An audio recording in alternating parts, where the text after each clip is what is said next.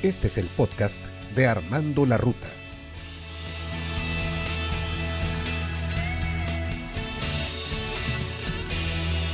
No hay razón para sufrir. La única razón por la que sufres es porque así tú lo decides. Si observas tu vida, encontrarás muchas excusas para sufrir, pero ninguna razón válida. Lo mismo es aplicable a la felicidad. La felicidad es una elección, como también lo es el sufrimiento. Hola mis amigos, ¿qué tal? ¿Cómo están? Me da mucho gusto que me acompañes el día de hoy de nueva cuenta a través de otro podcast de Armando la Ruta. Lo que escuchamos es una frase de Miguel Ruiz. Y quiero iniciar comentándote que Miguel Ruiz es uno de los maestros nahual de los Caballeros del Águila, hombre que ha compartido con el mundo un conocimiento y la sabiduría tolteca. Don Miguel nació en una familia en la cual su madre es una importante curandera y su abuelo un chamán. Y fíjate, hoy él profundiza en el estudio de las tradiciones de su familia y reúne el conocimiento moderno. Es un cirujano con la antigua sabiduría tolteca que guía a las personas hacia nuevos confines de la percepción y hacia la libertad. Y sin lugar a dudas, uno de los libros más poderosos de este hombre son Los Cuatro Acuerdos de los Toltecas. Son la herencia de una cultura precolombina surgida de hace mil años en el sur de lo que hoy conocemos como México, algo que se caracterizó por el amplio desarrollo de su conocimiento esotérico. Si bien la conquista europea obligó a los nahuales a esconder su sabiduría ancestral, esta logró sobrevivir transmitiéndose de generación en generación, y fíjate que en 1997 alcanzó una repercusión mundial con la publicación de su libro Los Cuatro Acuerdos de Miguel Ruiz. Y amigos, antes de entrar en materia, nos hace la siguiente reflexión. ¿Son las cosas como las vemos, como las sentimos, o básicamente interpretamos lo que nos han enseñado a interpretar? Para la milenaria cultura tolteca, la realidad que asumimos socialmente no es más que un sueño colectivo, el sueño del planeta, desde el momento mismo de nacer, interpretamos la realidad mediante acuerdos, y así, acordamos con el mundo adulto lo que es una mesa, lo que es un vestido, pero también lo que está bien y lo que está mal, e incluso quiénes somos o cuál es nuestro lugar en el mundo, en la familia, en la clase, en los trabajos. A este proceso este filósofo mexicano de origen tolteca le denomina domesticación. Y después de este antecedente, créeme que me muero de ganas por empezar con los cuatro acuerdos.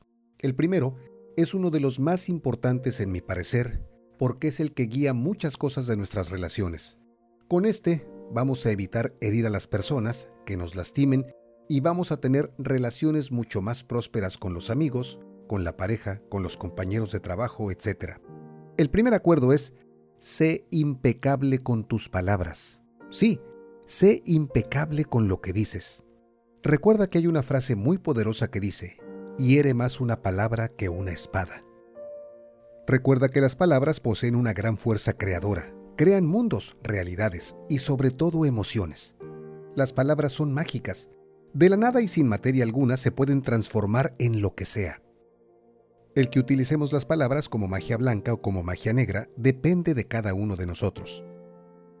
Con las palabras aunque no lo creas, podemos salvar a alguien, hacerle sentir bien, transmitirle nuestro apoyo, nuestro amor, nuestra admiración, nuestra aceptación. Pero también podemos matar su autoestima, sus esperanzas, condenarle al fracaso, aniquilarle. Incluso lo que decimos tiene consecuencias con nuestra propia persona. Las palabras que verbalizamos o las que pensamos nos están creando cada día. Cuando nos quejamos, nos convertimos en víctimas. Si criticamos, en jueces prepotentes.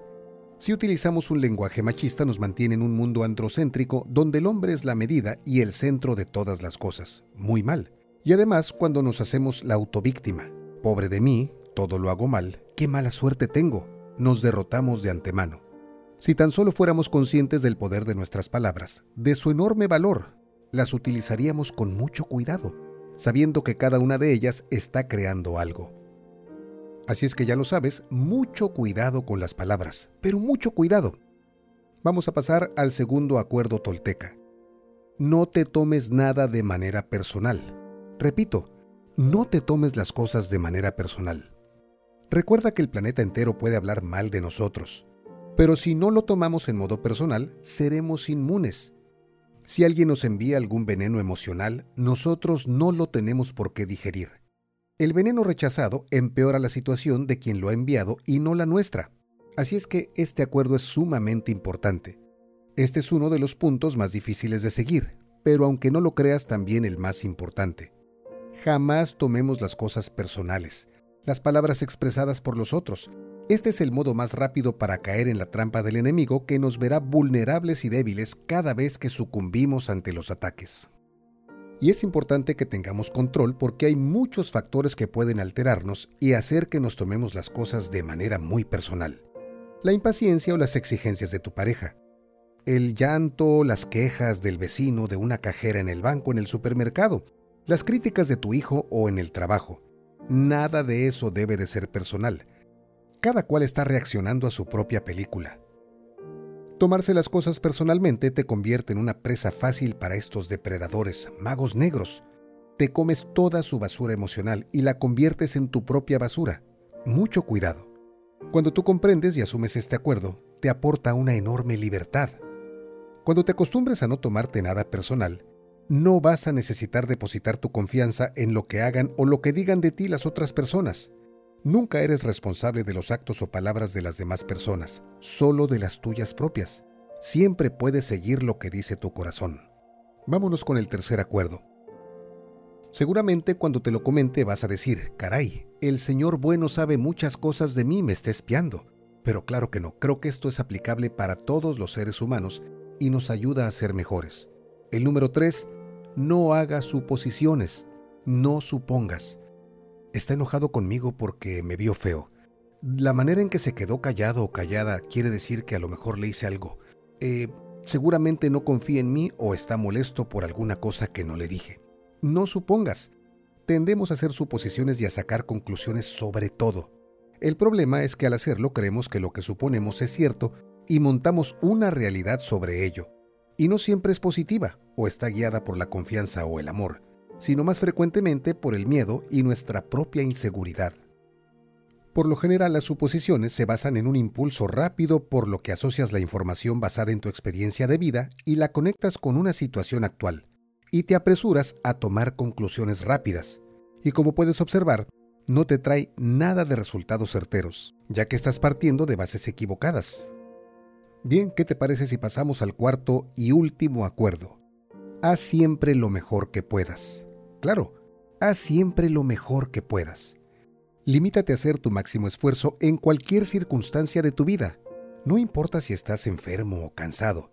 Si siempre haces tu máximo esfuerzo, no te juzgarás a ti mismo en modo alguno. Y si no te juzgas, no te harás reproches, ni te culparás, ni te castigarás en absoluto. Si siempre haces tu máximo esfuerzo, romperás el fuerte hechizo al que estás sometido. Algo que nos dice Miguel Ruiz es que cuando haces tu máximo esfuerzo, vives con gran intensidad, eres productivo y eres bueno contigo mismo porque te entregas a tu familia, a tu comunidad y a todo. Recuerda que la acción es lo que te hará inmensamente feliz. Siempre que haces tu máximo esfuerzo, actúas. Hacer tu máximo esfuerzo significa actuar porque amas hacerlo, no porque esperas alguna recompensa. La mayor parte de las personas hacen exactamente lo contrario, solo emprenden la acción cuando esperan algo a cambio, una recompensa, y no lo disfrutan. Y ese es el motivo por lo que no dan su máximo esfuerzo. Pero ¿qué pasa cuando haces las cosas por el puro placer de hacerlas, sin esperar ninguna recompensa? Vas a descubrir que disfrutas cada cosa que estás haciendo. Y aunque no lo creas, las recompensas van a llegar pero no vas a estar apegado a ellas. Si no esperas una recompensa, es posible que incluso llegues a conseguir más de lo que hubieras imaginado. Si nos gusta lo que hacemos y siempre hacemos nuestro máximo esfuerzo, entonces disfrutamos realmente de nuestra vida. Aprendemos a expander la conciencia. ¿Por qué? Porque aprendemos a aceptarnos a nosotros mismos. Tenemos que ser conscientes y aprender de los errores. Esto significa practicar, comprobar los resultados con honestidad y continuar practicando. Así es como expandimos la conciencia y nos sentimos mucho mejor con nosotros mismos. Y bien amigos, ¿qué te pareció el podcast? Estamos llegando al final y quiero decirte que se me fue muy rápido porque créeme que me gustan mucho estos cuatro acuerdos, son muy interesantes. Te recomiendo que los memorices para que los traigas siempre en el subconsciente. El primero, sé impecable con tus palabras. El segundo, no te tomes nada personal. El tercero, no supongas. Y por supuesto, haz siempre lo mejor da lo mejor de ti. Si te gustó el podcast, déjame tus comentarios, por supuesto, y te agradezco de nueva cuenta el que siempre nos escuches de principio a fin. Mi nombre es Armando Bueno, te mando un abrazo fuerte donde quiera que te encuentres, muchas bendiciones y nos escuchamos en el siguiente. Gracias.